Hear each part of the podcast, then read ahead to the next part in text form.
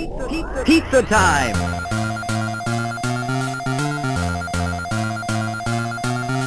Pizza time.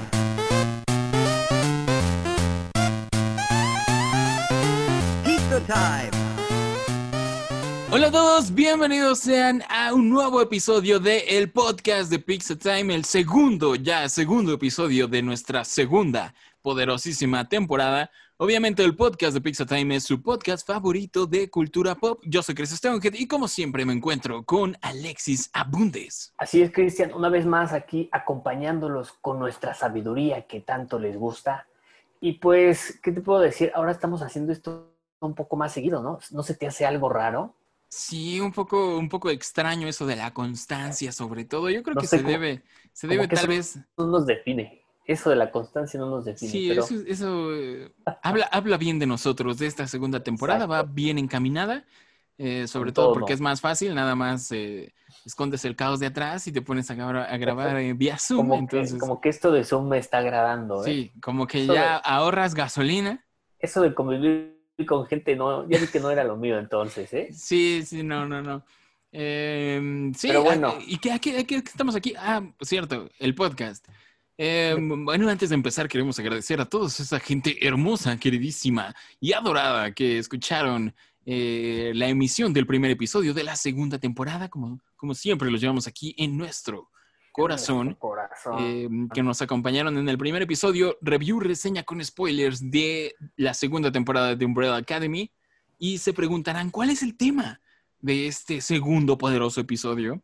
Eh, ¿Por qué no se los compartes, Alexis?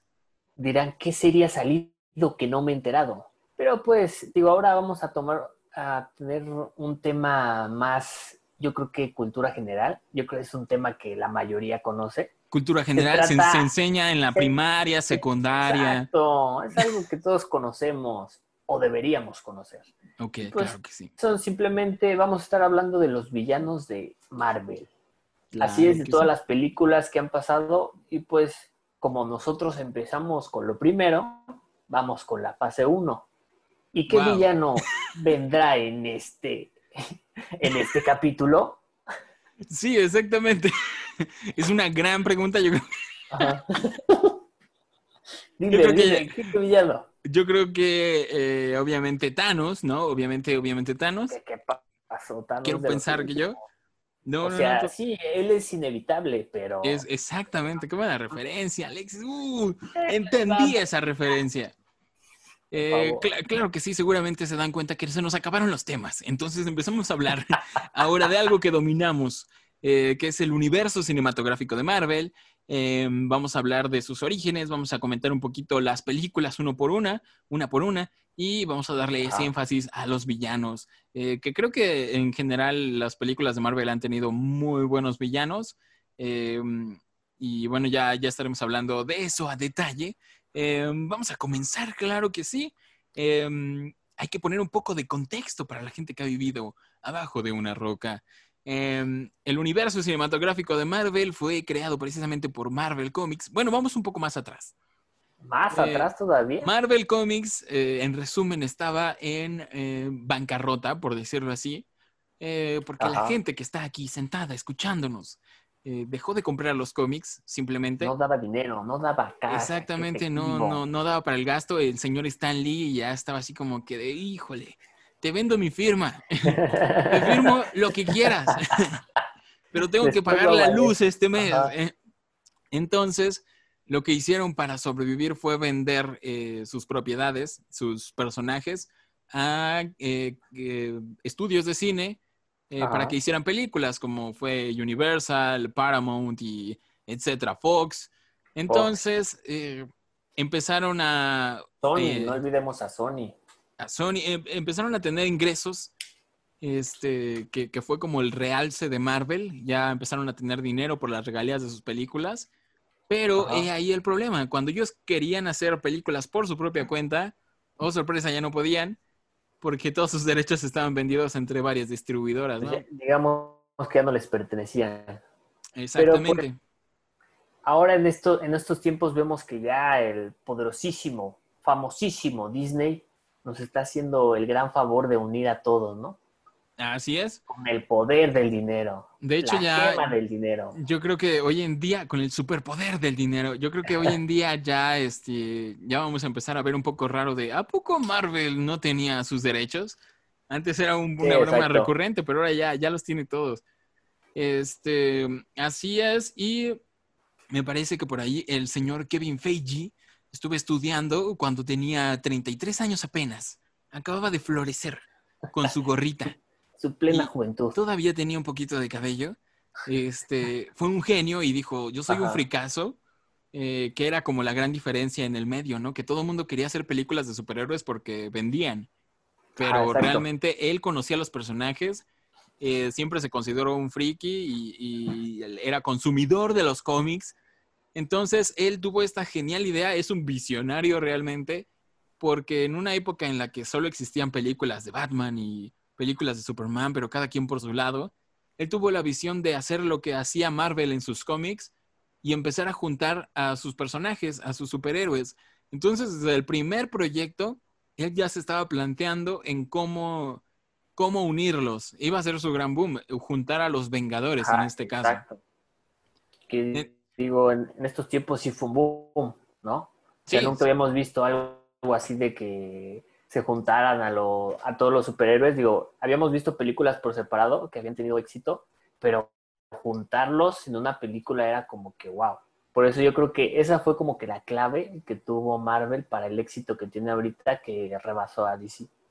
Sí, y sin duda esa organización realmente creo que sí, sí fue mucho el trabajo de que, que hizo Kevin Feige. De hecho, por ahí eh, Kevin Smith se me quedó muy grabada esta frase que dijo que era el mejor eh, creador de películas, Kevin Feige, a pesar de no haber dirigido ni una sola. O sea, él, solo es productor, pero él pensó, creó el universo y creó una, un, a un grupo, hizo una asamblea.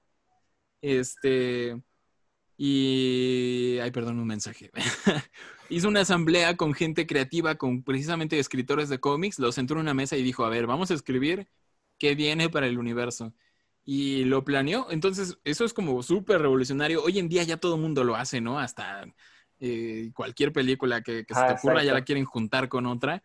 Pero él fue un revolucionario realmente, ya lo dije como 10 veces. Y pues iniciaron con ayuda del director eh, John Favreau eh, una película llamada Iron Man, casi nada conocida, estrenada en el 2008. Cualquier superhéroe que te encuentre, ¿no? Iron Man. Exactamente, y yo creo que empezaron muy muy bien eh, contratando como protagonista al señor Robert Downey Jr. Si no lo conocen, es el señor que interpreta a Iron Man. Es Iron Man. Tony Stark, digamos de nosotros. Tony Stark, ¿no? Sí, que o sea, Robert Downey Jr. O sea, de, él de ya- hecho, Robert Downey Jr. No, no tenía mucha muy buena fama, que digamos, en ese momento, ¿eh? O sea, estaba intentando recuperar sus años dorados. Ajá. Sí, pero yo creo que con este lanzamiento de Iron Man como que fue un nuevo comienzo para él. Y ahorita digo, véanlo como es uno de los mejores actores. Ahorita digo, pues ya tiene con qué. Y aunque ya terminó su etapa, digamos Sí. que sigue presente. Sigue muy presente. De hecho, por ahí hay rumores de que va a regresar. Pero bueno, vamos a lo que inicia. La fase 1 se inició con Iron Man del 2008. Y me parece que esta película, bueno, tiene varios temas, que es el terrorismo y la venta de armas y la guerra. Entonces tenemos varios villanos secundarios que son el Círculo de los Diez Anillos, que ya hablaremos de eso más adelante, eh, que era esta red de terroristas. Y, oh sorpresa, Obadiah Stein, que es el mentor de Tony Stark, interpretado por Jeff Bridges, este, resulta ser el malo. Oh, por Dios, me estás diciendo que tenemos el primer villano calvo. El, primer, el primero de una larga lista de Y villanos. es. Calvo. Exactamente. Mira, yo a Obadiah sí que no es como el gran villano, pero es el primero. O sea, no puedes decir que le copió a alguien más o que fue... Ah, no. o sea, él fue el primero. Pero, sa- ¿sabes? Como que siento, bueno, ya hablando, en- entrando más en el tema de Obadaya, siento que es, o sea, es como un villano ya conocido en cuanto a que es el, el que quiere apoderarse de la empresa. Sí, a bueno, eso sí. el otro millonario que quiere eh, acabar con la competencia y quiere ser el único dueño, el único Ajá, sí, el único dueño en este caso que era de Stark Industries. Sí, tienes razón. Eh, yo digo que sobre todo se alzó mucho eh, el proyecto por la participación del señor Jeff Bridges. Este es un actorazo, actor totorosazo, y creo que era el nombre grande de la película. Este, más que Ajá. Robert Downey Jr., era él el, el- el actor de peso en la cinta, porque realmente ninguno de los actores era conocido en ese momento, más que eh, Pepper Potts, que también estaba como que teniendo ahí éxito, pero Jeff Bridges ya, ya era un actor de antaño, este, eh, ganador de muchos premios, estuvo por ahí en Tron y, y a partir de Iron Man tuvo como un realce su carrera. Eh, algo que no muchos dicen es que gracias a precisamente a la participación de Jeff Bridges, que como que estuvo atrás del proyecto como mente creativa Ajá. también, aportando muchas ideas, este, eh, la película fue tomada con más seriedad, ¿no? Y por eso alcanzó el, el éxito que tuvo. Bueno, obviamente muchos factores, incluyendo eh, a Robert Downey Jr. con su carisma y que fue el papel para el que nació.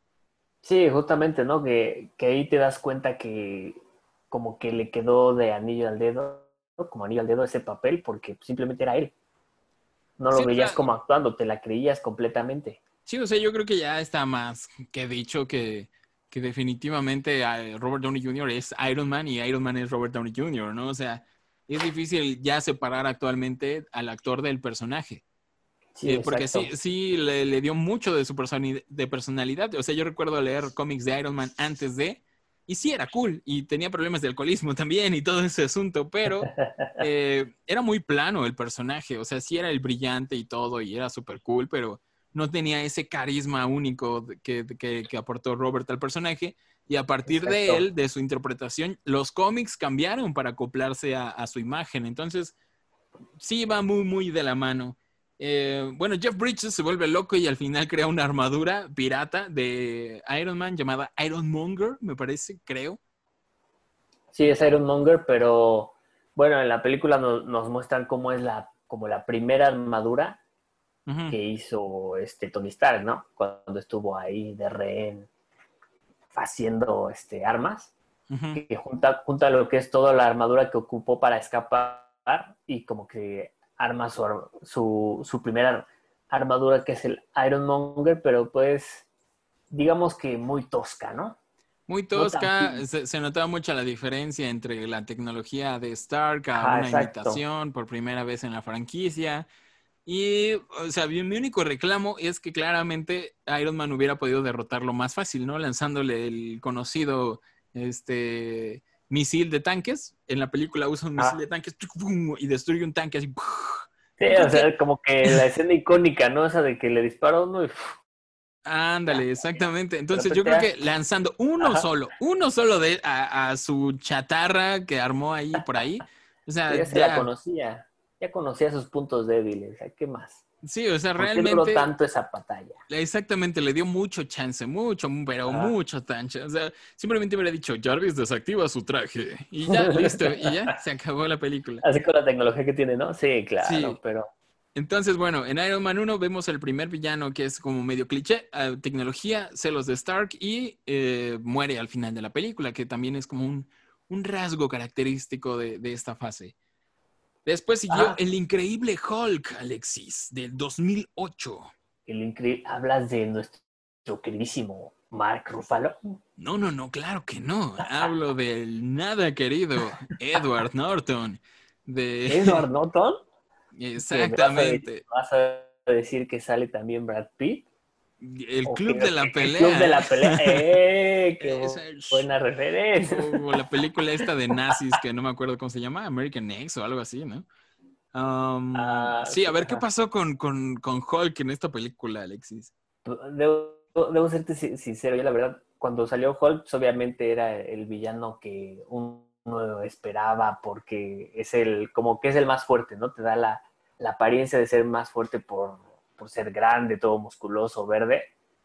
Pero no sé, te- debo ser sincero, esas películas a mí no me, no me llegaron tanto, no me, no me agarraron, no me abrazaron como lo hizo Tony. Ok. Entonces, pues de- digamos que en cuanto a Hulk, no vi un, este, un personaje más trabajado como lo fue, fue Iron Man. Pero bueno, aquí estamos para hablar de los villanos. Uno de los villanos, pues digamos que es como que el suegro, ¿no? El suegro, yo digo que es lo que nos quedó de esa película, de hecho. Es lo único que nos quedó en la es actualidad. como lo, lo único que queda, ¿no? El suegro. Sí, es que, bueno, o sea, para tener una hija como, como ¿quién era? Liv Tyler. Como Liv Tyler, entonces necesitas un, papá muy, muy estricto, definitivamente. Eh, es el general Ross y es interpretado por el actor William Hart.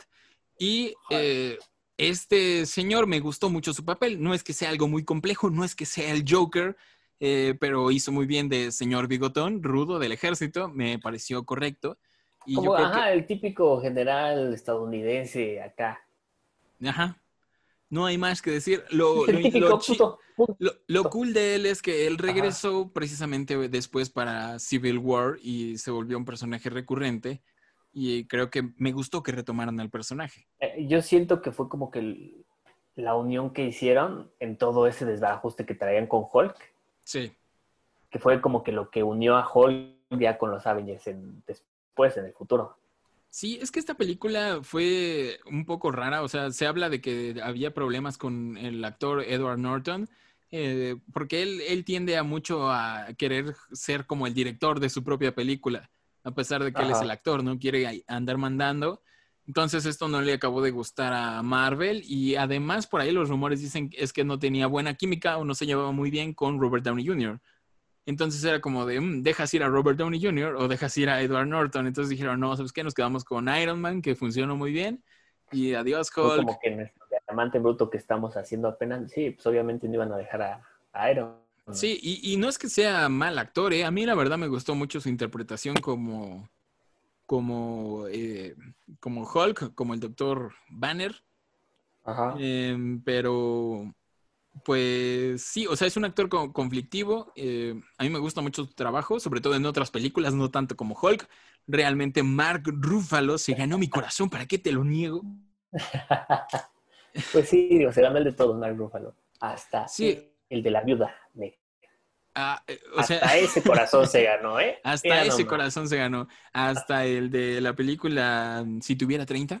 Es que, ¿cómo Exacto. olvidarlo?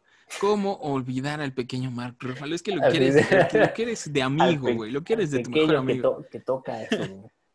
Sí, ¿Qué y tocaba? No me este, acuerdo qué tocaba. Un instrumento por ahí, sí. por ahí. Y mm, bueno, Tim Roth, que es otro gran actor, eh, recordado por Pulp Fiction, eh, interpretó el papel de Abominación. No recuerdo cómo se llamaba el, el personaje del militar, pero termina por convertirse en este monstruo, Abominación. Sí, Ajá, el que quiere ser como Hulk, ¿no? Básicamente es el Hulk malo. Ajá. Ah, pues es simplemente como el Hulk malo. Pero no sé, siento que pudieron haber hecho más con ese personaje porque pues, es el Hulk malo. O sea, es como que su némesis y acá, pero no sé. Siento que le hizo falta. Sí, es que lo hicieron completamente plano realmente al personaje. Es como de solo es un güey malo al que le inyectan y se vuelve fuerte y termina por volverse un monstruo y fin, se acabó. Pero, o sea, yo debo recalcar en que Tim Roth es uno, un gran, gran actor. O sea, lo hubieran podido explotar más ese lado, si le hubieran dado un mejor papel, yo creo. Y como dato curioso, me parece que en las series, que están muy olvidadas ya por cierto, creo que en Agents of Shield se menciona que Abominación lo tiene en una base de Shield atrapado todavía, por si algún día quieren volver a usar al personaje, pues por ahí lo tienen guarda- literalmente guardado en una bóveda. Pues sí, digamos que por si quieren hacer su escuadrón suicida en un futuro. En algún está. Sí, tienes razón, ¿eh? Puede ser una opción. Una opción, Acá aunque viendo no creo que muchos quieran ver Abominación realmente otra vez. No, no, claro que no. A lo mejor en una serie por ahí, pues dirías, ah, va, oh, ah. Pero, Pero, es que no sé, ¿sabes? Siento yo, siento yo que Marvel ya a estas alturas como que quiere olvidarse de esa película lo más que pueda, ¿no? Es como de, "Mm, ni existió. Sí, sí, claramente digo, ahorita vemos, la verdad, yo creo que ya Hulk ya casi, casi lo, lo jubilaron. Entonces, como que meter a Abominación ahora no, no sería lo mismo sin Hulk. Sí, Entonces, y, no, y bueno, no creo que lo, lo revivan. Yo tampoco, ¿eh? Bueno, ya está como muy incierto el futuro de Hulk realmente. Y no es tanto que no les guste usarlo, sino que hay como cosas de contratos, Que- como que es el único, uno de los Que no personajes que pueden no, usarlo. Sí, o sea, como que no tienen el 100% de sus derechos y pues así está la situación. No sé si ya cambió actualmente, la verdad no me acuerdo, pero pues yo siempre he querido una película de Hulk porque se me hace un gran personaje y siento que en el Sí, cine siempre enseñan lo mismo. O sea, que es un doctor que se vuelve, ah, ah, ah, lo persigue el no- ejército no, y ya. no le hicieron justicia en sí al personaje que es Hulk. Sí, o sea, yo creo que, la verdad Mark Ruffalo y las películas en las que ha salido creo que ha sido lo mejor que hemos tenido del personaje en la vida. Por siempre y por favor, tatúame el brazo, Mark Ruffalo. Mira, mira, no estuvo en, en Civil War. No, no estuvo en ¿No Civil War porque era- es que era demasiado desequilibrio en esa balanza. Por favor, o sea, que, que- No, o sea, pero es que hubiera, hubiera estado bueno, yo creo, ahí en esa, como que la, la batalla que siempre hubo de Hulk con Thor. O sea, ese, ese pique que había de quién es el vengador Bueno, pero más no, nos lo compensaron en Thor. Ragnarok. Yo creo que sí tuvimos esa compensación de batalla y de más interacción Ajá. con los personajes. Pero, pero uno como fan quiere más, o sea, más, por favor, más. Bueno, eso sí, queremos cualquier cosa ya actualmente. O sea, por eso Por estamos hablando de la fase 1, porque ya queremos nueva información, Marvel, por favor. Eh, bueno, nos falta mencionar a uno de los villanos del Increíble Hulk, que fue el líder, me parece que se llama, un personaje interpretado por Tim Blake Nilsson. Es un hacker que Sí. ayuda a Sí. Banner y al final le cae como una gotita de, de esta madre gamma y, y le empieza a crecer el cerebro y se queda como en promesa de que algún día volverá. Y claro que no volverá, porque fue pésima la idea, fue pésima la idea. Pues digamos que sí, o sea, no. Fue uno de los intentos fallidos, ¿no? Que Son cositas que va dejando Marvel que yo creo que sí está bien que deje, ¿no? Ah, Cosas abiertas, pero eh, no sé, o sea, propuestas más interesantes, Kevin Feige. Bueno, lo hiciste, estamos hablando de, del 2008. Em, pues sí. Sí, sí, Pero sí, sí, bueno. Después de- sí. Después de esto siguió Iron Man 2. Iron Man 2 que. mm, ah, no, no, me estoy confundiendo con Iron Man 3. No, Iron Man 2 todavía estuvo buena. Iron Man 2 Entonces- me gusta, me gusta bastante. Ajá, como que ahí hubo más el pique con nuestro nuevo villano, que es el famosísimo Justin Hammer. Justin Hammer, es que, ¿cómo olvidar su bailecito en Ah, Stark? el bailecito en. Stark Expo. Yo creo que solo es reconocido por eso y, y no necesitamos nada más en la vida. Es interpretado por Sam Rockwell y Sam Rockwell ganó un Oscar, me parece, por interpretar a un policía racista en no me acuerdo qué película que ganó, pero se rifó muy cañón. Y cu- cuando lo vi en esta película que ganó el Oscar, dije, por Dios, ¿por qué no lo vimos así en Iron Man? O sea, que lo vuelvan a traer. Creo que es un personaje que, que puede explotarse, eh, sobre todo porque es entre, entre cómico y muy malo. Sí, exacto, es como que el que quiere llegar a ser, pero no puede, Sí, por Creo- alguna cosa. creo que aquí ya empezamos a ver como que un, un patrón, cierto patrón. O sea, siempre es el Ajá. malo que quiere ser Tony Stark y no puede y, y juega con, e- con ese asunto, ¿no? Y es que no los Ajá. culpo. ¿Quién no quiere ser Robert Downey Jr. en esta vida? O sea, no los Pero puedo por juzgar. supuesto.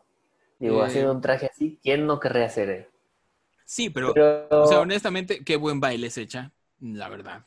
Y tiene es reconocido por el baile. Sí, o sea, ahí. yo lo conozco más por el tipo que baila en Iron Man 2 y que tiene un GIF, como que en Twitter sale así como bailando. Y es como lo usas cada vez que de, ah, yo llegando a la fiesta y pones a Justin que te diré Pero, que, ajá, ¿sabes? Yo creo que le hizo falta, es como que el malo que, como el malo terrestre, malo que no tiene ningún poder. Nivel O sea, tierra. sí, tiene, el, tiene el poder del dinero, pero hasta ahí, o sea, A mí no creo sé. que ese es de los aspectos que todavía lo separa de no ser un villano tan cliché, eh, la verdad. Porque si hubiera terminado en cliché en que Justin Hammer al final se ponía una armadura toda fea y lo mataban, o sea, iba a terminar por ser lo mismo de siempre. Entonces, iba, iba- iba a ser otro, pues sí, otro villano igual como Badaya. O sea, Sí. otro, un Obadiah Jr. Obadiah Jr. Eh, a mí me gustó que mantuvieran esa línea de que él no fuera el malo eh, que peleara directamente. eh, pero pues sí, ya no volvió a aparecer. Hay, algunas por- menciones. por. Sí, hay, hay unas algunas menciones en las series de los defensores, sobre todo que ya nadie quiere pensar en eso, pero yo soy muy, muy fan. En la serie de Luke Cage, me parece que contrabandean armas de eh, Industrias Hammer. Y es como muy interesante. De hecho, el proyectil que, con el que pueden dañar a, a Luke Cage, que es la bala que le atraviesa su Ajá. piel increíblemente bronceada e irrompible, este, es de Industrias Hammer. Entonces me gustó que lo- le dieran ese rollo de ser el dealer de los malos menores, porque pues realmente es un super mega millonario que hace el mal, ¿no? Entonces está, está cool. Exacto, pero estamos olvidando algo importante. O sea, A ver, a aquí ver. Hammer fue el creador de War Machine. Ah, bue- ah, O sea, sí- en la sí película no. te lo dan así como el creador de War Machine. O sea, el War Machine que conocemos todos con que metralletas, pistolas, o sea, mil cosas, que no se compara con Iron Man, pero es como que acá se ve más impactante, ¿no? Bueno, te, te doy, te doy ese punto. O sea, realmente War Machine lo creó Robert Downey Jr., pero el que le dio estilo y lo tuneó y dijo, a ver, vamos a Ah, dejarlo. Es, eh, la tuneada se la dio. La tuneada es lo que vale, ¿no? Eh, la imagen es lo que vende. Ajá. Bueno, sí, te doy, aunque, aunque sus armas no funcionaban del todo bien. No, pues no, que o sea, ahí recordamos. Pero se veía bien, o sea, en, en un Ah, o sea, juguete, en un póster, o en un póster rifa, ¿no? Em, Sí, pero era pura pose, pura pose. Que por cierto, en Pero- esta película ya se nota como que un antes y un después.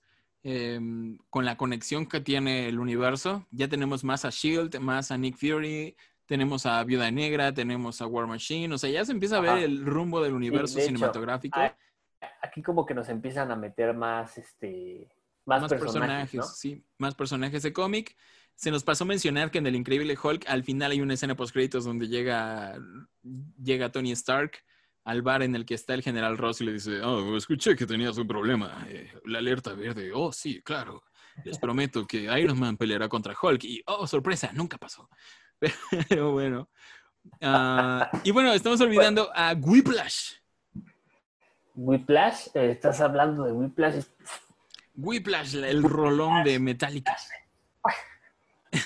Whiplash, la película que hace, Ah, yo creí que quieras tocar batería. Whiplash es de, no es mi tiempo, no estás en mi tiempo. Eh, sí, de ese Whiplash. Ojalá fuera ese No. Whiplash. Estamos, estás, estás hablando del ruso. Era Sí. ruso, ¿no? Que, que te diré que hasta ahora los actores de, de- del MCU han sido, de los malos, han sido pura gente reconocida. O sea, Jeff Bridges, Tim Roth, William Hurt, eh, Tim Blake Nielsen, que fue miserable su papel, eh, es muy buen actor, eh, reconocido, Sam Rockwell, y eh, Whiplash fue interpretado por eh, Mikey Rourke, que venía, creo yo, de ganar el Oscar a Mejor Actor por la película El luchador de Wrestler, que no vi porque es para adultos. O sea, aquí puro, puro ganador de los. Sí, o sea, realmente eh, tenía como esa iniciativa Marvel de hablarle a puro actor bueno para interpretar a sus papeles, darles Puro un papel malísimo y matarlos al final de la película. Eso como que es su, su cliché, es su rollo. De, es lo ah, suyo". ganaste, ganaste un Oscar, ah, pues vente para acá. A esta película te conviene. Sí, exactamente. Es como de, ¿quieres matar tu carrera? Hmm. Em, sí, de hecho yo ya actualmente digo, Marvel, haz lo tuyo, por favor. Te estoy villano y esperando. dices, eh, eh, Marvel, ya sé lo que planeas, ¿eh? ¿Por qué no lo tiras de un precipicio y que explote? O algo así. Pero, no, antes, mira, debo dar una pausa aquí, tengo que decir una queja. En esta película me cambiaron a Rhodey. Me lo cambiaron. Pues ¿Qué sí, pasó? pasó. ¿Qué pasó? No sé qué pasó. Pero te voy a decir- con un personaje, pero Te voy a ser honesto, me gusta más el War Machine actual. Salió en El Príncipe del Rap, es muy buen actor. Don Cheadle, ¿no? Don Cheadle, eh, eh, ese chiste de matar al bebé Thanos no se hubiera visto igual con el otro actor, la verdad. O sea, seamos honestos. bueno, sí, está bien. Punto para Eh, sí, o sea, yo como si nada, ¿eh? O sea, no, es- no- son cuestiones racistas ni nada, pero me, me gustó el cambio. Eh, creo que es un mejor actor, Don Cheadle, y rifa mucho. Ojalá lo conozca, por favor, también. Aquí hay un espacio en mi brazo. La War Machine, Don Cheadle. Pero un machín, pero sí, Eh, sin el casco. Sí, sin el casco. Uno que diga, matemos a Baby Thanos. Estaría, estaría cool. O sobreviví a Civil War. Este, Exacto. Fue uno de los que Sí, sí, sobrevivió, sí. ¿eh? Y, bueno, hablemos sobre Whiplash. ¿Qué te pareció en general Mikey Rogue como este? Creo que era ruso, ¿no? No sé, o sea, es un villano diferente porque, o sea, él sí tiene una historia detrás, tiene un objetivo, no es, no es como el objetivo del poder, nada, es la venganza. O sea, lo que todo villano, este... Su que motivación. todo lo que, la motivación que necesita un verdadero villano, la venganza. O sea, para que lo lleve a- al tú por tú contra Robert Downey Jr. En, Exacto. en NASCAR. Te voy a decir que, que- que esa escena de, de los coches de carrera eh, se me quedó muy grabada. O sea, realmente creo que es una muy buena escena de la primera aparición de Whiplash ya en el traje. eh, que llega ajá. y parte el, el auto. Me parece súper, súper cool. O sea, realmente creo que era un gran villano. Te voy a ser honesto, me gustaba más cuando estaba Mikey Rogue encuerado con dos látigos eléctricos que Ajá. cuando salió al final de la película como con el mismo traje de Obadaya, pero con látigos. O sea, Ahí sí, se- sí sentí que perdió un poco el encanto, el chiste de tener ahí a Mikey Rogue, la la, la rudeza. Sí, Sí, claro, o sea, como que eh, es que o sea, es icónica esa, esa batalla donde le corta el carro y luego, luego ahí ves como la versatilidad que tiene Iron Man ya después en cuanto a los trajes, que ya maletín ya se lo puede poner. sí, de, hecho es algo que me gustaba mucho de ese entonces, las transformaciones de Iron Man, de, cómo iban Como si cambiando. fuera una nueva. Sí, Exacto. actualmente ya es como más de, ¡fum! Ya, estoy listo con la magia de la ciencia. Pero antes era como más, más el proceso de, de la Ajá. armadura que me gustaba mucho. Eh, pues a mí la verdad me gustó Whiplash como villano. Sí es un poco, o sea, no se acabó de explotar muy bien, sobre todo por el final este agridulce que creo que yo iba muy bien y al final fue como de solo un, traje y ya, y murió y fin, se acabó. Eh, Ajá, pero todo, exacto. pero a mí todo el rollo de, eso no es mi pájaro, eso no es mi pájaro, no, no mi pájaro, No, esto es mi pájaro. yo eso me gustaba. Pájaro. Sí, ¿Qué es lo que quieres, mi pájaro? ¿Cuál es tu pá- Mi pájaro. Sí, pájaro, no mi pájaro, no, mi armadura, pájaro. Robot. O sea, gran actuación, me quiero que, ¡wow! Otro Oscar, por favor. O sea, como que estuvo, eh, yo siento que estuvo mucho tiempo viendo el guion y dije, a ver, a ver, eh, mi pájaro, mi pájaro, ese no es mi pájaro, ah, ok, ya, se acabé. Hijo, Acabé. listo, lo he estudiado todo perfecto. Uno de los guiones más complejos de mi carrera. No mi pájaro, este no es No, mi mi pájaro. pájaro, yo quiero mi pájaro, sí. Pero la verdad, o sea, me gustó mucho. O sea, si, si, si veo yo alguna vez a Mikey Rogue, yo le pediría un autógrafo más de Whiplash que de cualquier otra película, la verdad. Y que Sí, me claro. parece que lo mataron. O sea, lo matan con este ataque doble de War Machine y Iron Man. Y creo yo que era un personaje que, que servía para más secuelas. O sea, la verdad, o, o como aliado o algo así, mínimo como un chiste por ahí rodeado de pájaros, me hubiera gustado volver a verlo, Ajá. Honestamente. Pues sí, pero ya sabes cómo era, era ese Marvel de la primera fase, ¿no? Así Le era. matar a diestra y siniestra. Villano que aparece, uy, Uy, Uy, adiós, uy. te llamabas. adiós, parecía George R. R. Martin en esa serie a la que ya nadie le gusta. Em, pasamos a Thor del 2000, o 2011 Ajá. y me Ajá. parece que aquí ya la empresa era parte de Disney, ya la había comprado Walt Disney, eh, ya tenían recursos, eh, ya tenían un plan más definido y contratan a Chris Hemsworth como el papel del nórdico que era más rubio que, que el sol. En ese entonces Exacto, era ¿no? más como rubio. Que, como que se fue acastañando con el paso del tiempo, ¿no? Ahí era muy rubio, Sí, pero pues era igual, yo creo que era, o sea, le quedó muy bien ese papel por- porque era alto. era enorme, alto, rubio y mamado. rubio, wow, mamado, sí. o sea, ¿quién más? O sea, ¿Qué más puedes pedir para son las tres, des- tres descripciones que tiene Thor. Hasta ahí, o sea, por favor. Sí, te voy a ser honesto, yo cuando vi la película ahí, en el lejano ahora, 2011, me gustó muchísimo, se volvió una de mis películas Ah, favoritas. claro. Eh, creo que sí era como un clásico, clásico cómic, sobre todo de los primeros, pero yo por ahí leí que tuvo muchas malas reseñas la película y Chris Hemsworth tuvo muy malas críticas por su interpretación porque se les hacía muy plano y muy que no hablaba y X. Pero creo yo, a mí me gustaba ese Thor, honestamente, era más rudo, era imponía y actualmente es más divertido. No, no es queja, Que se pero nos fue, se nos fue ablandando, ¿no? digamos que, que el actor eh, volvió a Thor más como él y en Ajá. ese entonces sí era más el Thor de los cómics, ¿no? Más rudo, más serio, más voy y te mato y otra cerveza, por favor, y rompes la Más taza. nórdico. Sí. Más nórdico era. Y, y bueno, eh, debo admitir que fue un gran cambio en esta película que por fin Marvel dijo, necesitamos un villano eh, de primer nivel. Y, y siento yo que, que era como querían Un hacerle la señor competencia.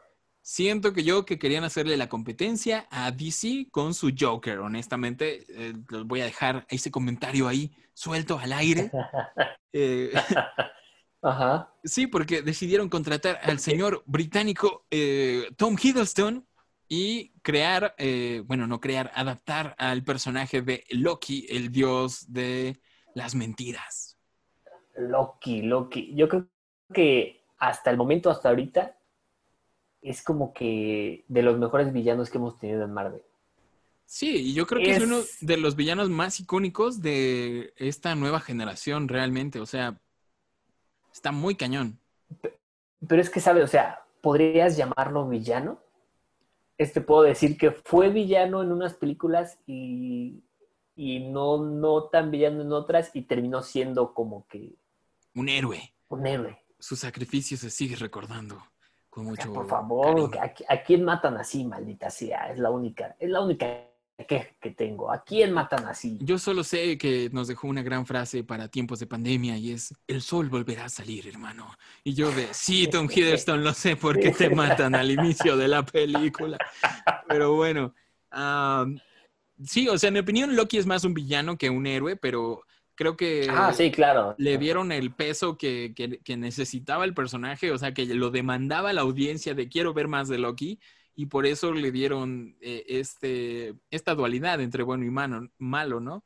Eh, me gustó mucho y creo que su interpretación en Thor y en todas las películas en las que ha aparecido como Loki, Tom Hiddleston, de 10, eh, y es uno Es de los personajes que se roba como la pantalla. ¿no? Sí, exacto. Es que es ese villano que, que te hace reír. Es un villano que no puedes odiar. Que te dice, ¿por qué? ¿Tan serio? ¿Por qué tan serio, hijo? No, pues, pues, no sé. O sea, es raro porque, o sea, es un, o sea, sí es un villano, pero no sé. O sea, yo en mi caso no terminé odiándolo. No, pues yo creo que nadie, o sea, yo creo que No, no, no puedes odiarlo. no sé si cómo esté el fandom actual, la verdad no, no estoy muy actualizado Ajá. con eso, pero no sé si la gente prefiera más a Loki actualmente que a Thor. Yo creo que sí, en Era un una inicio, pelea ahí, ¿no? en un inicio yo creo que Loki eh, se robó más la película y Tom Hiddleston fue, lució más que el propio Chris Hemsworth eh, en Thor, la verdad. La verdad. Y, Sí, y- claro que sí. y es que es un villano muy, muy interesante, ¿no? En esa película conocemos sus orígenes de que eh, en realidad era adoptado y, El bebé azul. y era un bebé azul, eh, sorprendentemente.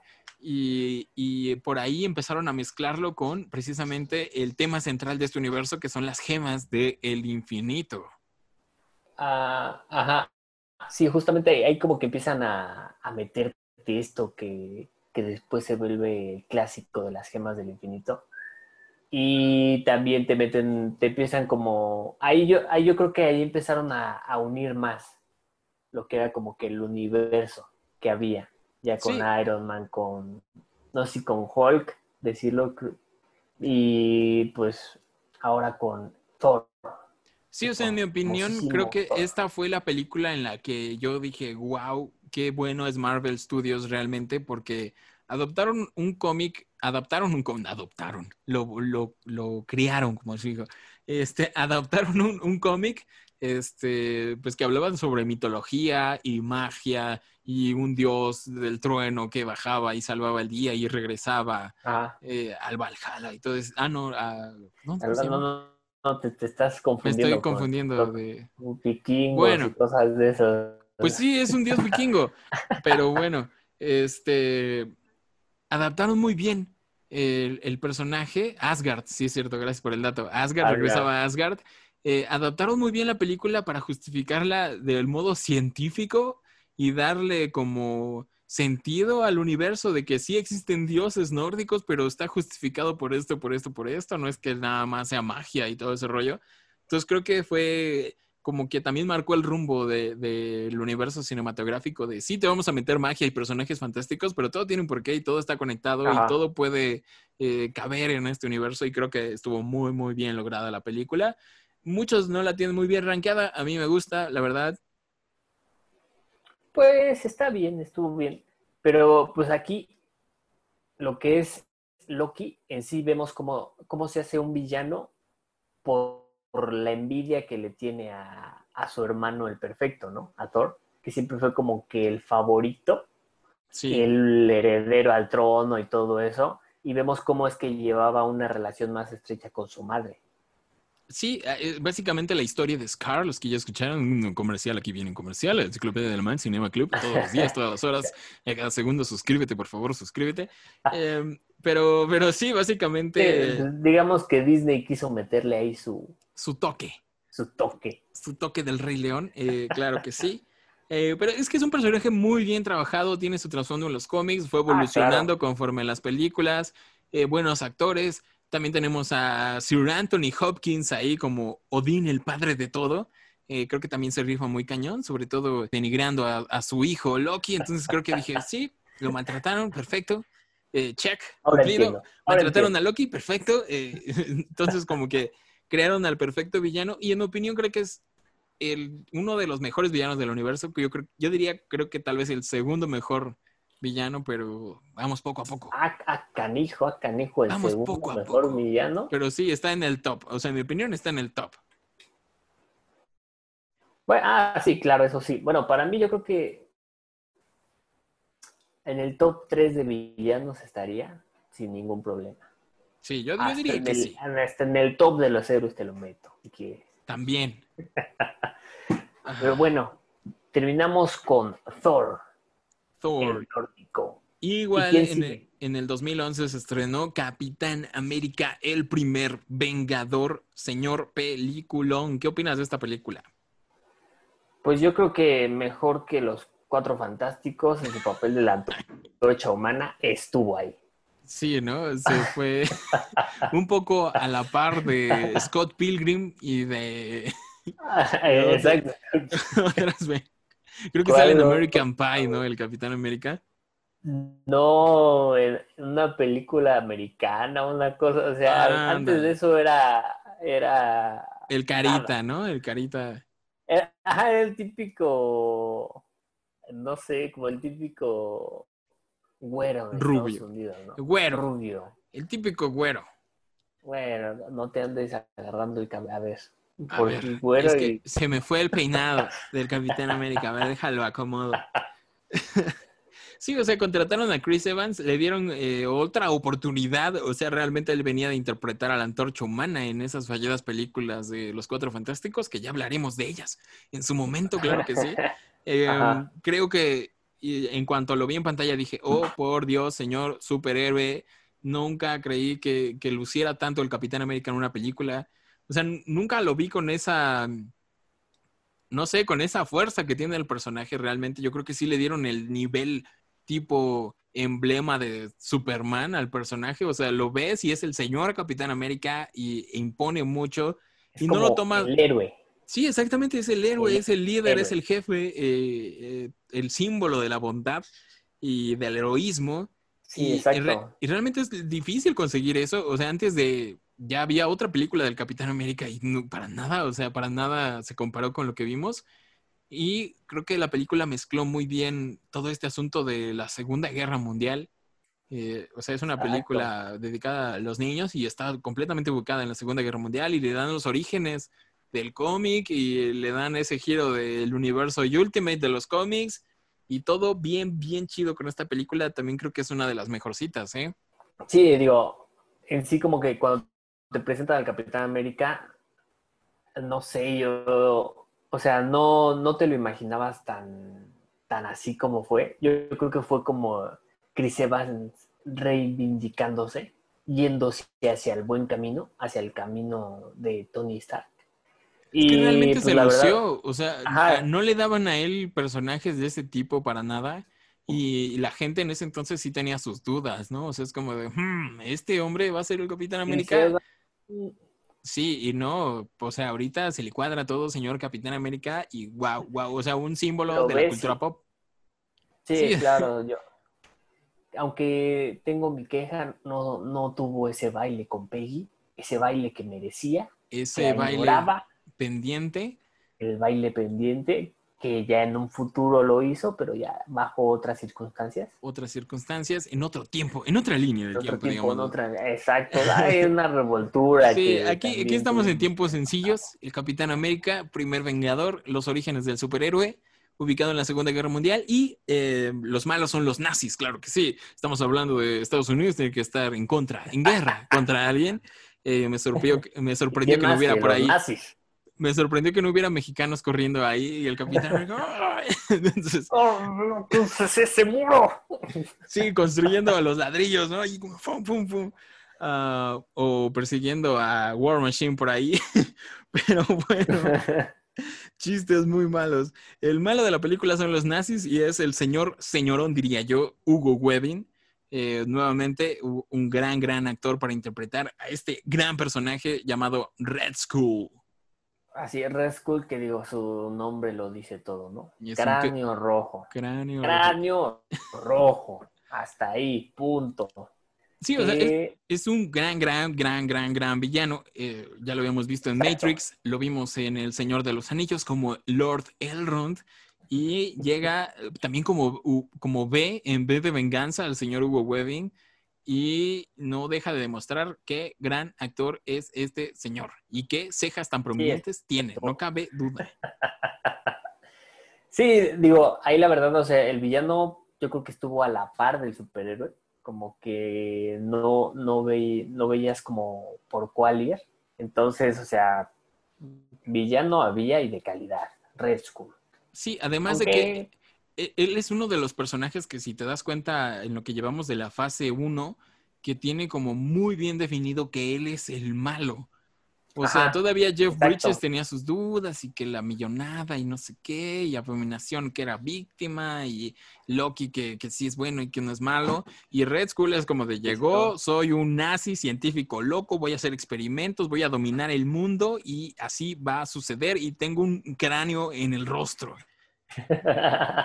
O sea, no era, importa que sea rojo, no Sí. importa. Sí, sí, era, era 100% malo y a pesar de eso tiene sus momentos chistositos en la película, no sé si te acuerdas. Mm, a ver, recuérdame los momentos. Sobre, sobre todo con, con el profesor Armin Sola, que es el otro villano de la otro, el película, otro villano. que, que es como su mínimo y es como de, ah, Ajá. llévate el coche, pero sin ningún rasguño. Ah. Y ese tipo de, de chistecitos, yo me voy en el, en el avión. El superavión y tú Sí. en el Sí, cochecito. y en, ah. en esa Ah, película jugaron mucho como con conceptos muy clásicos, ¿no? Así como del villano tiene un carrazo tuneado, todo lleno de calaveras y el avión y Ajá. tiene el cohete y todo ese rollo, un villano muy de los setentas, yo diría. Sí, exacto. Digo, pues eh, se fueron casi a, las, a la época en la que estaba la película. Nah, bueno, favor. creo que es más atrás todavía la segunda. Sí, no, sí, es más atrás, pero... Clases de historia, por eso, por eso no lean cómics, mejor lean un libro. Ah, cierto. como ahí te cuenta la historia, pero ah, sí, bueno. Aquí, como comentas, al otro villano que tenemos es... En, lo- en los setentas. En los 70 estaban los billetes, Alexis, por favor. Es un contexto diferente. Bueno, bueno, bueno, borrón y cuenta Ah, nueva. bo- borrón. A ver, Armin. Sola. ¿Qué opinas del Armin señor Sola. Armin Sola interpretado por Toby Jones? Armin Sola. Ah, bueno, Estás como de quién es, ¿De quién es. Armin Sola. A ver, deja recuerdo. Armin, Armin, Armin. o sea, Yo, yo creo que también a Armin Sola lo, lo tuvieron como un villano que era villano, que, pues bueno, o sea, en el contexto de que eran los nazis, él era, sabía lo que, lo que tenía que hacer y era un fiel seguidor a, a Red Skull. Ni tan fiel, ¿eh? Por ahí, por ahí, creo que se va del otro bando, ¿no? O algo por ahí pasa, ¿no? No, no, porque, o sea, de hecho él no lo, no lo, cuando No lo lo, captura no, no lo es que me parece que él, él quiere hacer como un trato para salvarse de todo ese caos. Y creo que sí lo hace, ¿eh? Creo que hace un trato para salvarse ya al final de la película. Pero yo creo que fue ya al final cuando ya veía Sí. la causa muerta. O sea, es que yo creo que él era, él hacía todos sus avances para la ciencia, sí estaba un poco tocadiscos, pero que yo creo que él también veía a Red Skull como alguien súper loco y es como de, "Mm, ok, sí trabajo Ajá. para él, pero qué miedo. Y pues sí, voy a hacer mis investigaciones, pero eh, mejor sáquenme de aquí. Y a la mera hora creo que eh, más bien Marvel estaba haciendo presentarnos al villano, eh, enseñarnos al actor y que lo identificaras y guardarlo para después. Porque ya cuando lo vemos como villano, villano, villano, es en, eh, me parece que es en Winter Soldier, el soldado del invierno. El soldado del invierno, ah, exacto. Ya cuando no lo ves en su forma física, sino Ajá. más como computarizado. Ajá, computarizado. Como ahí como, como en la Matrix. Eh, pero sí, o sea, en mi opinión, Red Skull creo que es el otro, otro del villano del top de mejores villanos del de, el MCU, en mi opinión. No sé si es porque el actor me parece muy, muy bueno, pero el personaje me gusta mucho. O sea, si te das cuenta, él fundó eh, Hydra, que es High Hydra. Este, Ah, que es el Ajá, gran motivo y, y se sigue usando actualmente en, en el universo. O sea, a final de cuentas, él es el líder. que el no se olvidó, que no se olvidó el Hydra. Lo que es Hydra, vemos cómo se apoderó de más cosas. Entonces, y también lo que es en esta película de Capitán América, nos están mostrando más otra pequeña gema del Exactamente. infinito, que fue la que, la que en realidad mató a Red Skull. O sea, porque no puedes decir que, bueno, o sea, como que lo mató y no lo mató. Lo, es que como es la gema del espacio, yo como que entendí que lo teletransporta a otro lugar del universo. Y ya lo descubrimos hasta mm, Infinity War, creo. O es en Endgame, no me acuerdo si es en Endgame. Es, Creo que es en Infinity War. En Infinity War que ya lo vemos, Infinity Cuando están todos, ajá. ya lo vemos totalmente cambiado como el guardián de la gema, ya no lo que llamaban. me, pa- que me parece que ya no es el mismo. Otra vez me hizo eso Marvel de Sí. cambiarte. del actor. Yo, yo sabes que siento que era porque ya no le quisieron pagar a Hugo Webbing por un papel en teoría un poco más pequeño, ¿no? Por eso, ese minuto y medio que pasó. Sí, o sea, realmente era muy poca su participación, pero de hecho contrataron al actor, no sé por qué me sé su nombre, Ross Marquand. Son de ese tipo de datos Ajá. que no sirven para nada que, me- que- que se me graban, eh, que, es, que es un actor que aparece en The Walking Dead, que, que- que tiene un brazo de metal en la serie. Ajá, Eh, exacto. a e- él, y, y, o sea, si no me hubieran dicho que cambiaron al actor, yo ni me doy cuenta, la verdad. No, bueno, pues es que ahí ya te, te lo muestra ya casi, casi como un dementor, entonces, o sea. Sí, un dementor, uh, un, un uh, astral sabio, ido, avanzado, un gurú, exacto. un gurú. Te guío a un, a un tesoro que yo jamás podré poseer. Jamás, jamás. ¿Qué, pudo qué te diré? Siento yo que puede ser, si Marvel juega bien sus cartas, que veamos nuevamente a Red Skull. Eh, Claro, porque no lo han matado. Sí, o sea, con cuando Thanos se llevó la gema, digamos que a lo mejor se liberó, ¿no? Él de su misión de resguardar la gema y a lo mejor ya recuperaba su maldad y su, su identidad de Red Skull y ya Como lo el- vemos por ahí haciendo cosas La interesantes. penitencia que tenía que pagar ya la. Bueno, pero es que estás de acuerdo que no sé, si- o sea, cae lo mismo como de que si lo vuelven a traer, ahora quién va a ser, porque pues Capitán América, o sea, a Capitán América, a Chris Evans, ya, hasta ahí, punto final, lo cortaron. Pero tenemos a un pues, nuevo Capitán. América, claro que sí, el queridísimo Falcon. Ahora lleva ese escudo Pero, del pero capitán no con sé, siento que ya no sería lo mismo, porque estás de acuerdo Es que. por ahí, o color, sea, Alexis. Estás a punto de hacer un comentario muy indebido en no, este no, programa. No, no, no, no, no. Claro. ¿Acaso que no, quieres claro intuir que, es no. porque tenemos un Capitán América un poco de test diferente a la de Chris Evans? No, pero, pero estás de acuerdo que, o sea, el Capitán América, este, tenía el superpoder de la fuerza y que no se podía emborrachar. O sea, ¿quién no quiere ese poder? O sea que no, no estás apreciando el poder de tener alas robóticas. Eso es lo que me estás diciendo. no, sí, pero, pero, pero estás de acuerdo que Ya no, dilo, no veo una Alexis, ya dilo, di que lo odias. Es porque, no, no es cierto. Yo Bueno, quería bueno, mira, Por ahí, capitán. por ahí tenemos a Bucky Barnes todavía, al queridísimo Bucky, el soldado del invierno. Él sí tiene los poderes del super soldado, eh, tiene un grandísimo peinado. Ahí y- tienes el racista, Disney o yo. No, no, Ahí no, no, no, no, no, no, no. es. O sea, digo, es Si estamos color hablando, Capitán no, América, para ¿verdad? nada, estamos hablando de un personaje que es rojo, para empezar. Este, o sea, yo digo que es quien podría darle el tú por tú a Red Skull. Ajá. Pero, sí, exacto. o sea, pon tú que Red Skull no regrese para una película del Capitán América. Eso también puede ser muy posible. No sabemos el futuro de Marvel. Seguramente tengamos Pues unos está- está nuevos serie, Vengadores. Sí, o Sí, sea, tal- digo, van, van a ver los nuevos Vengadores que me parece que van a ser casi casi liderados por Spider-Man.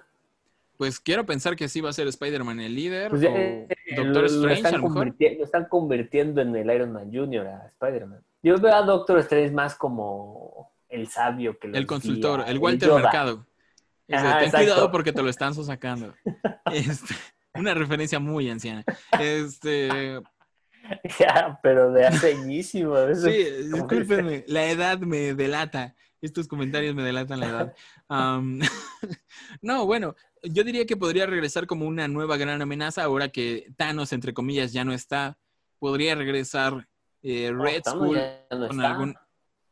¿Quién? ¿Quién Thanos? ¿Qué me estás hablando? Thanos, Thanos ya no está. Thanos Finite. puede regresar de... No, no, no. no. Thanos puede regresar eh, Se hizo polvo. en otra línea Se del hizo tiempo. polvo. A ver, ¿cuántas líneas del tiempo teníamos y cuántos Thanos ah, pues existentes había? Si hay una infinidad de Thanos, nada más es que le paguen a Josh Brolin y listo. Y créeme que regresa. Pero Ah. bueno, bueno, bueno, no estamos hablando de él. Mira, A yo ver, espero, honestamente espero de los villanos, de todos los que hemos mencionado, yo el que quiero que regrese es Red Skull. Este, ya sea como bueno. el guardián de la gema o como Red Skull ya en forma, sí quisiera verlo otra vez. Creo que se puede, se puede lograr, se puede justificar. Creo que es un gran personaje. Un cameíto ahí en la serie de Falcon y Falcon y el soldado. En la Sí, serie que van a el tener soldadito ese, que el que es muy, Soldadito ese. el que es muy pálido. Ese que no, que no pudo ser el portador del escudo. El que no es Falcon. La serie de Falcon y el que no es muy Falcon. pálido. Ay, no. Pero, pero bueno. Y ahora sí viene lo bueno. Ahora sí viene lo chido. Eh, el 2012 eh, con- concluyó. El año. El año 2012. 2012 fue el año en el que todos los frikis murieron y revivieron al mismo tiempo. Exacto. Eh, hizo lo Esa impensable. escena. Marvel Studios hizo lo que se creía inalcanzable y lo hizo tan de maravilla. "No". Sí, exacto. Los famosísimos e intrépidos Vengadores. e inigualables, inalcanzables. Iniguala. Ah, no, no, bueno, pero, pero falta decir que en Capitán América, al final, te están introduciendo a lo que es Shield. Ah, claro. Bueno, ya, ya se venía en eso. ya. Al final ya despierta, ¿no? Ya. Ajá, pero ahí, ahí te como que te introduce ya como que se une Capitán América al bando de Shield, del famosísimo Nick Fury, Sí. del Maze Window de los Vengadores. Miss Windu de el Pulp Fiction. Este, sí, definitivamente. Eh, de hecho, yo recuerdo que la escena post-créditos del Capitán América era el trailer de Avengers. Y fue como un momento súper que voló Como la que- cabeza de todos. Sí, exacto. Sí, o sea, porque estaban acostumbrando, nos acostumbraron a escenitas chiquitas y que el martillo y que búscalo y que no sé qué. Y ahí de plano te soltaban el tráiler y es como de no manches, todos están juntos, oh por Dios, esto es real. Esto, es Esto real. es Esto va a pasar, esto va a pasar, señor Disney. Sí, esto esto, va a pasar. esto está pasando y va a estar mi personaje favorito, del cual no hemos hablado, Ojo de Halcón. No puede ser esto posible. El vengador más fuerte. Exactamente, los poderosos seis, yo diría. Eh, inigualable, es un momento, yo diría, casi irrepetible. Eh, esa sensación de ver por primera vez juntos al equipo. Me estás diciendo que es tu vengador favorito y no lo mencionaste en Thor. Mira, no lo mencioné. No lo mencionaste en Thor. No lo mencioné porque estoy hablando de villanos y ahora llega al tema porque es, es un villano.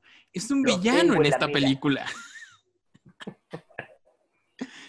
¿Un villano? ¿Qué? Claro que sí.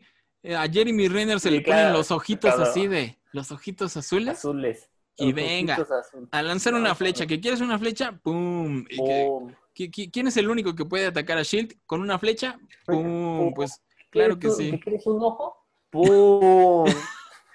¿Quieres que te lo eche? Es que lo estoy vigilando desde las alturas, como desde mi nido de halcón. Eh, bueno, Exacto. solamente una, un- una amenaza a nivel Vengadores podía reunir a este equipo y precisamente eh, tomaron la mejor decisión posible, volver a traer a Loki, eh, personaje de Thor, otra vez Tom Hiddleston y oh my god, qué gran villano. Pero ahora, ahora lo vemos como que cambiado, ¿no? Con algo, con un cetro especial. Que, oh por Dios, es otra gema del infinito. Ya, ya tenía el cetro, ¿no, Alexis? Al inicio de... Ya. de- Pero no, se había mencionado la nada. gema, no, no tenía con la gema. Me parece que la gema, la, del cetro, que Se ¿cuál la da es? Thanos. Se la da Thanos. que Cierto, como que para razón. que. Ajá, para, Para- que. para que haga consiga el tercer acto. Exacto. Es muy genio, es muy ahí. genio de Thanos decir, estoy buscando las gemas del infinito, ¿por qué no se la doy? La única que tengo, a alguien más, eh, para que la pierda por ahí. Sí, es un genio, Thanos. eh, sí, es Bueno, uno, de, pues- uno- uno de tus errores. Como lo muestras aquí, no, nos introducen al verdadero villano de los Vengadores. Sí, exactamente. Thanos. O sea, desde el 2012 se venía trabajando esta idea, desde mucho antes, este, que Marvel quería adaptar el guantelete del infinito y era como, o sea, si nosotros veíamos como impensable y inlograble eh, la reunión de los Vengadores, ahora Ajá. pensar en un evento tan grande de la magnitud del guantelete del infinito era, no sé, o sea, nos voló los sesos, o sea, lo que hizo Kevin Feige de darle sentido a todo su universo alrededor de las gemas del infinito y de la búsqueda de Thanos. eh, o sea, es guau, o sea, es algo que no se logró jamás y DC lo intentó y no le salió. O sea, es Ajá, algo... pues, exacto. Ujú. una, una planeación que tuvo que como que no te lo esperabas al inicio, pero como que todo concordó al final. Todo estaba fríamente calculado. Y pues es algo que no, no pudo, como bien dices, no pudo, o sea, DC no pudo hacerlo. Pero yo creo que fue más por la planeación, más por el, ah, ustedes tienen mi, ustedes tienen acá su crossover de los Vengadores, pues yo quiero mi Liga de la Justicia. Pero pues vemos que pues no funciona. Sí, y es como de Thanos está buscando las gemas del infinito, yo tengo a Darkseid que está buscando las cajas madre y también las vamos a buscar de diferentes lugares que aparecieron mágicamente. Entonces, o sea, sí se nota mucho el amor que le tuvo Kevin Feige y todos los involucrados, los directores, este, para planear, sobre todo, deja tú las películas en sí, sino toda la historia conectada que, que giraba alrededor de esta saga del infinito, como se le conoce ahora, este, Pero- mu- grandísimo. Tengo que decirte que ahí como que Thanos estaba un poco bronceado, o no sé por qué, su colorcito como que no, e- no era, era la recuerdo. iluminación, era la iluminación. No le estaba dando el sol aquí para que se viera rosita amarillito, digo, rosita moradito. Se veía un poco más morado azul. Ajá, exacto. Pero de cabe- hecho, cabe- de- Ajá, sí. o sea, Thanos te lo, te lo introducen por nombre, pero te lo muestran hasta el final. Sí, O sea, no, no ves así a, a- como a Thanos en sí, como al villano, sino ves como, como un Snow, sentado nada más dando órdenes. Ah, sí, claro, pues es que se lo estaban resguardando, no era su momento de brillar, era como una promesa a futuro, es de quédense en esta franquicia porque tenemos al villano más grande de todos los Ajá. tiempos y, y entonces, o sea, fue como la promesa, la construcción de este personaje. Y yo recuerdo que cuando salió Avengers, este, todo el mundo, Avengers, la guerra del infinito, todo el mundo estaba de, no manches, por fin llegó Thanos, ¿qué onda? Y realmente, creo yo, cumplió con las promesas, o sea, esperaban al, al villano más grande del universo y realmente sí llegó Thanos y, y indudablemente y, fue y mató y hizo y, y logró su Sí. cometido. Y chasqueó y no chasqueó y se quemó y todo. Sí, sopita y le cortan el brazo. Sopita, el brazo, la cabecita y apunta la cabeza y pum, así. Además, sabes, eh, además, mucha igualdad, igualdad de género, ¿eh? Le pegó tanto a Spider-Man como a Capitana Marvel. Un super madrazo con la gema de poder. Entonces, él, él es. Thanos es un personaje digno de análisis, honestamente. Este. Obviamente yo creo estamos, que eso, ajá, estamos adelantándonos un poco porque Josh Brolin todavía no llegaba al papel. Solo. eso ya es en otra fase. Sí, o sea, llegó, era otro actor, ¿no? Un doble al que pusieron allá sentado y en él dibujaron encima a Thanos. Eh, lo vemos ahí en la silla como una promesa. Él le da el ejército Chitauri a Loki para que sea el gran conflicto de esta película. Le da la gema de la mente, creo que es, la gema de la mente. Sí, la- de la mente. Ajá, para el cetro, para controlar a, a su ejército. Y, o sea, indirectamente sí es el gran villano de los Vengadores desde esta película. Ajá. Ahí nada más utiliza como a Loki como su peón. Que pues en realidad se ve que al final no le duele tanto su, su derrota. Bueno, es que siendo alguien, un ser tan poderoso y tan magnífico, yo creo que, ah, bueno, está bien. Te la acabo, la acabo de obtener y ya me la, ya la perdí, pero ahorita en, en 27 películas más voy por ella. Pero ya la tendré, ya, ya la tendré. Sí, y eh, bueno, estamos robándole un poco el crédito a Loki. Creo que Loki luce mucho como este gran villano, nuevamente carismático. Tenemos grandes escenas, lo vemos enfrentándose al Capitán América. Tenemos este chiste con Hulk al final de la película.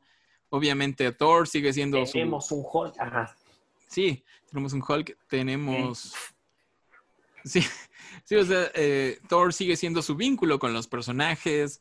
eh, tiene esta charla con, con Tony Stark de... Creo que sí voy a aceptar ese trago ahora.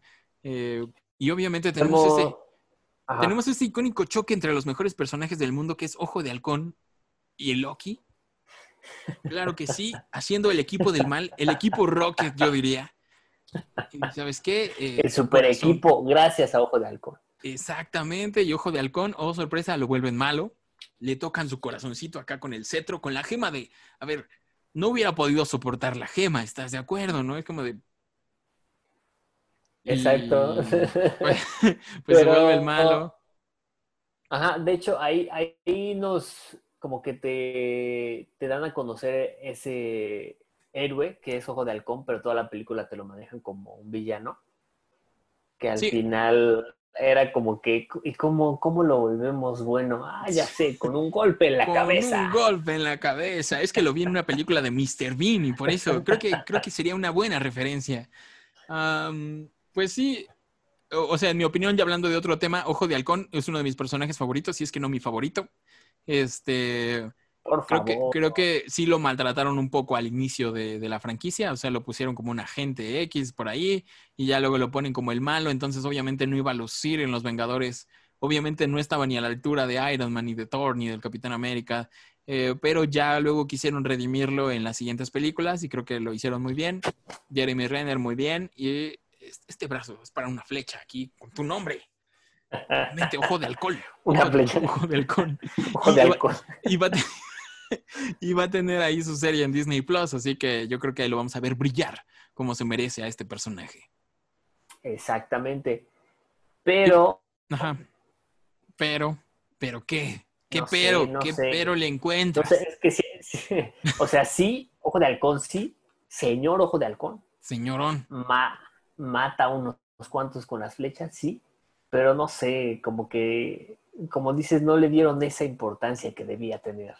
Sí, o sea, en la primera película realmente lo ponen como un relleno. O sea, es como de necesitábamos seis en el equipo. ¿Sabes qué? Tráete a ese que dispara flechas y ya. O sea, no le dieron ni siquiera un traje tan icónico en esa película como ya luego lo intentaron dar después. Creo que siguen, siguen debiendo un poco el traje morado de los cómics, la verdad. Sí, o sea, ese traje como que es el icónico acá con todo, como que El clásico, careta el- y el sus, no sé, antifaz. que sus, ajá, sí, el antifaz y no sé qué tantas cosas que tiene. Nada más le ponen un traje de, de espía de Shield, punto. Es más, yo Y creo que es la ropa que traía Jeremy Renner de su casa. O sea, sí llegó al set y le dieron las flechas y dijo, va, arre, jalo. ¿Y tú, tú quién eres? Ah, ojo de halcón. Ay, ojo, ¿y cómo lo vestimos? Ah, pues así vienes muy bien Ah, mira. vestido, ¿eh? Ah, mira, métete, métete a Córtenle los brazos a su chamarra, nada más. Este, métete a actuar así, métete. sí, eh, Exacto. sí, o sea, así como que lo- mm, no le dieron su lugar. Espero yo que lo hagan en la nueva serie. Este, Pero ese- la nueva serie ya va a ser como que... el mentor, ¿Cómo pasa el... el viejo pasa? Logan. Exactamente, pasando el Exacto. arco a una nueva generación. Este, y bueno, hablando de Loki, regresando a Loki, eh, también tenemos esta escena con Black Widow en el que mm, quién interroga a quién, ¿no? Es quién está interrogando a quién al final de cuentas. Y está muy chido. la bestia. O sea, realmente Loki une más la película. Este, o sea, realmente sí tiene conflicto con todos y cada uno de los superhéroes. Eh, incluso ahí con Nick Fury al inicio de la película. Y pues al final sigue siendo un personaje tan genial que cometieron, eh, tomaron la decisión magnífica de mantener vivo a Loki, a Tom Hiddleston, para seguir usándolo en el futuro. Pues sí, digo, como que fue la decisión correcta. Aquí, como dicen no, los Chitauri, lo que los, el ejército que tiene, la verdad a mí ese ejército se me hizo, no sé, como que el cliché de lo, del ejército malo. Sí, de las tortugas del ninja. señor- Ajá, exacto, del Señor de los Anillos, los, ¿cómo se llamaban? Los, los malos. orcos. este, lo- los orcos, así feos y todo el... A mí me gusta ahí. mucho el diseño, La pero... ballena voladora. Ah, exactamente. A mí me gusta mucho el diseño de la ballena voladora. Creo que es lo La más memorable de los, voladora. de los Chitauri, es la ballena voladora. Eso sí, eso sí me gusta. Los demás están olvidables. O sea, era para que Ojo de Halcón hiciera algo. Tú también dale chance.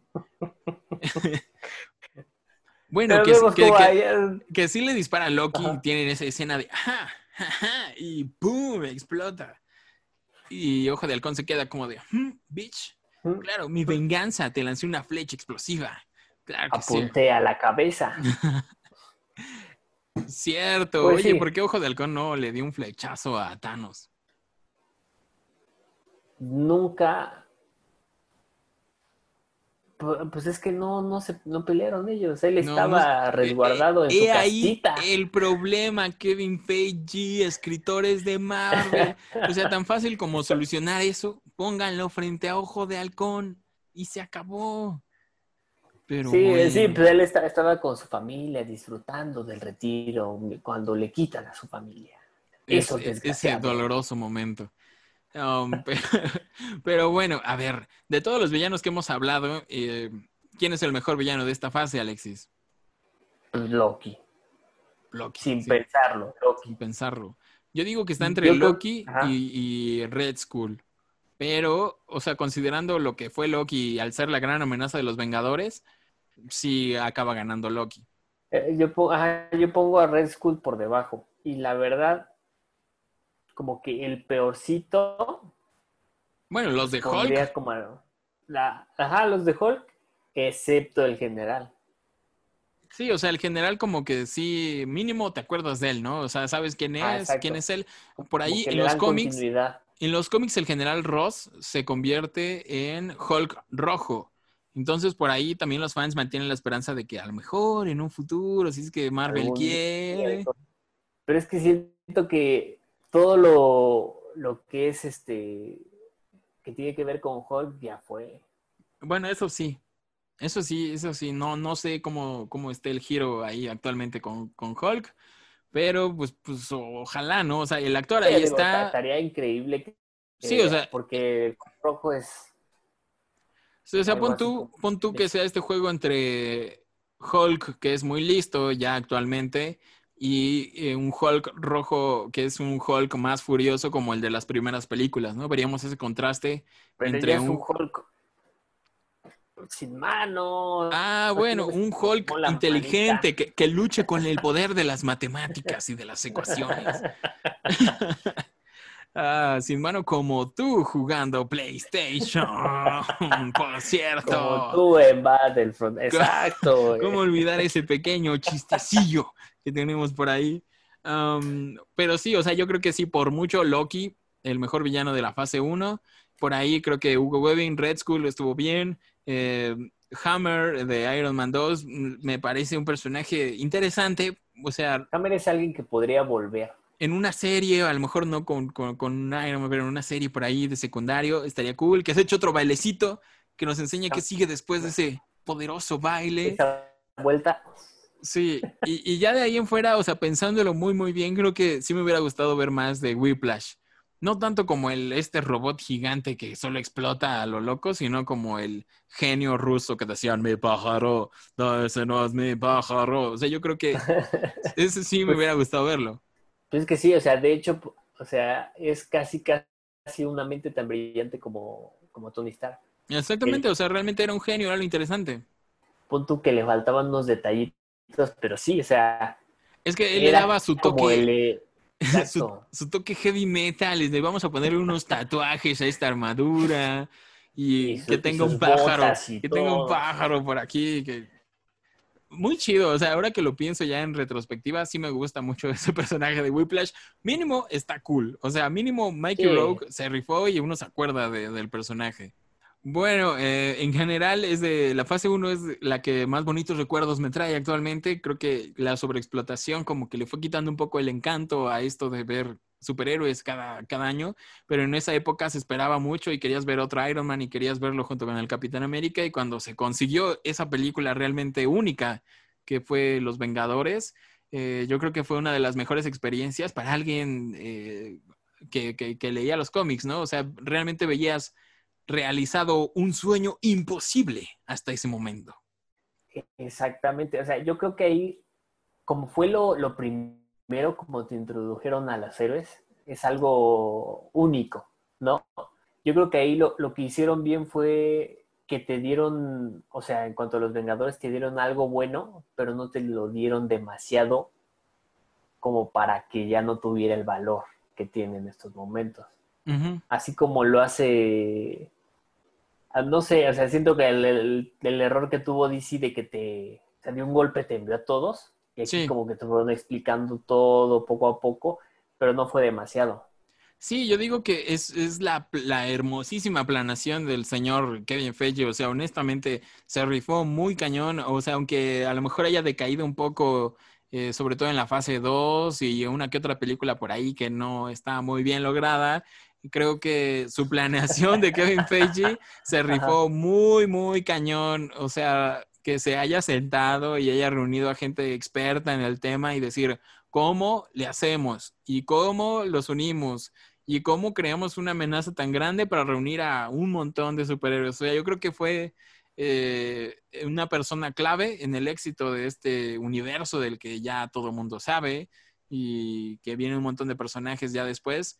Eh, pero, o sea, algo único lo que lograron. No sé si lo van a hacer otra vez. Yo espero que sí. Eh, ya después de esta saga sí. del infinito. Yo espero que tengan por ahí nuevas sorpresas. Pero pues ya acabamos con esta fase 1, Alexis. Uf, terminamos. Una fase un poco larga, Un poco unos larga. errores por Un ahí. poco, un poco larga y eso que tenían nada más como seis películas, ya luego no sé cómo le vamos a hacer. Después eso fue. Sí, Ah. esa es la fase. Sí, Sí, hay que irnos películas. más, más rápido para futuros eh, episodios. Eh, pero bueno, sí, señorita, señorito, que nos está escuchando ahí en casa preguntándose, ¿era o no era su pájaro? Eh, Sí, vamos a hablar sobre la fase 2 y sobre la fase 3 para concluir con la saga del infinito este, en futuros episodios. Así que, pues, ¿qué tienes que hacer? Espérenlos. Pues suscríbanse a este bonito canal, Cinema Club, y síganos en todos los lugares del mundo mundial como Spotify. Ahí nos pueden escuchar. Muchas gracias a los que nos están escuchando, por cierto, por ahí. Y pueden Ajá. seguirnos en Instagram, en Facebook, en Twitter y en donde sea. Hasta pueden acosarnos, así como Michael Exacto. Myers. Pero no se te olviden también esa famosísima plataforma que nos dio de comer durante mucho tiempo. que se llama Alexis, ¿cómo se llama? Fluture. Flutsur. Flutsur es la plataforma. Flutsur también a los que nos escuchan por ahí. Fluture. Flutsur que tiene ahí. Yo creo que los que no- nos escuchan por Fluture son los más este, apegados al Huesos, huesos colorados. Nuestros Exacto. fans de huesos negros, diría yo. Este. Sí, por ahí oí que Flutsur ya va a ser adquirido por Facebook y por Mark Zuckerberg. Entonces, ¿Ah, sí? Aguas. Ahí con Cuidado. ¿eh? Eh, Una plataforma en potencia, diría Y de hecho yo. creo que somos el podcast número uno de esa plataforma, te voy a ser honesto. Por ahí están los datos. Yo Eh, no creo.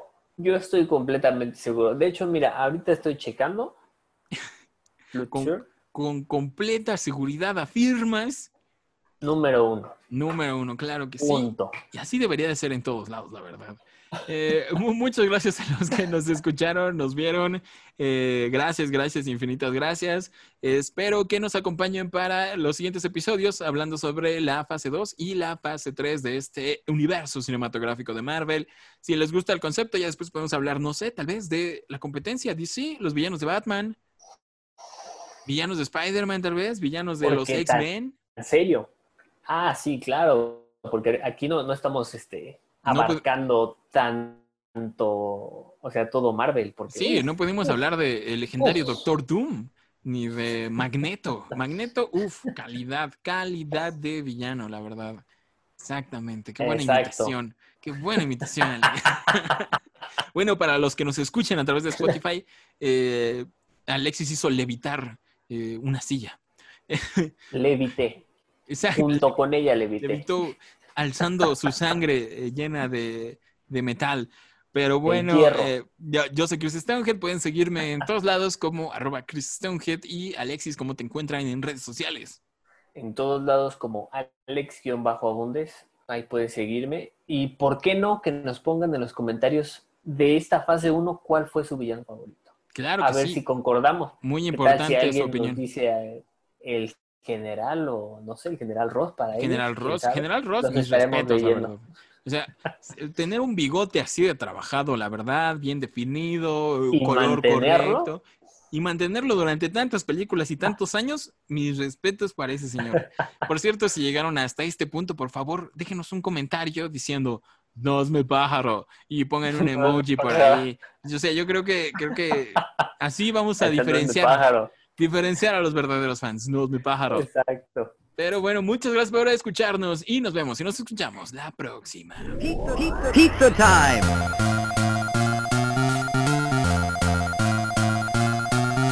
Pizza time!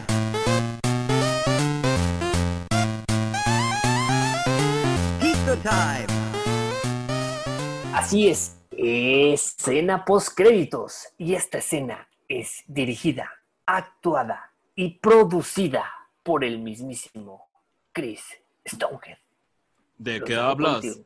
¿De qué hablas? Este no es mi pájaro. Yo conozco mi pájaro. Pájaro, plumas bonitas. Pájaro, plumas amarillentas en las esquinas. No, mi pájaro. Este no es mi pájaro. ¿Qué tú quieres ver? Cara de tonto ruso. Este no es mi pájaro.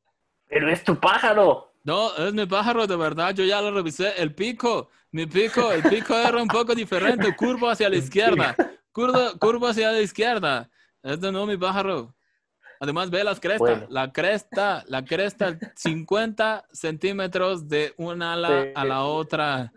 Este no es Ay, mi pájaro. Dios mío. No, entonces no. Discúlpame. Discúlpame. No, pero no te lo lleves. No no, mi no tu pájaro. pájaro? Pero ahora es mi pájaro. Ahora es mi pájaro. Por favor, ya vete y de suscríbete si estás viendo esto porque es lamentable, por favor, pero no es mi pájaro.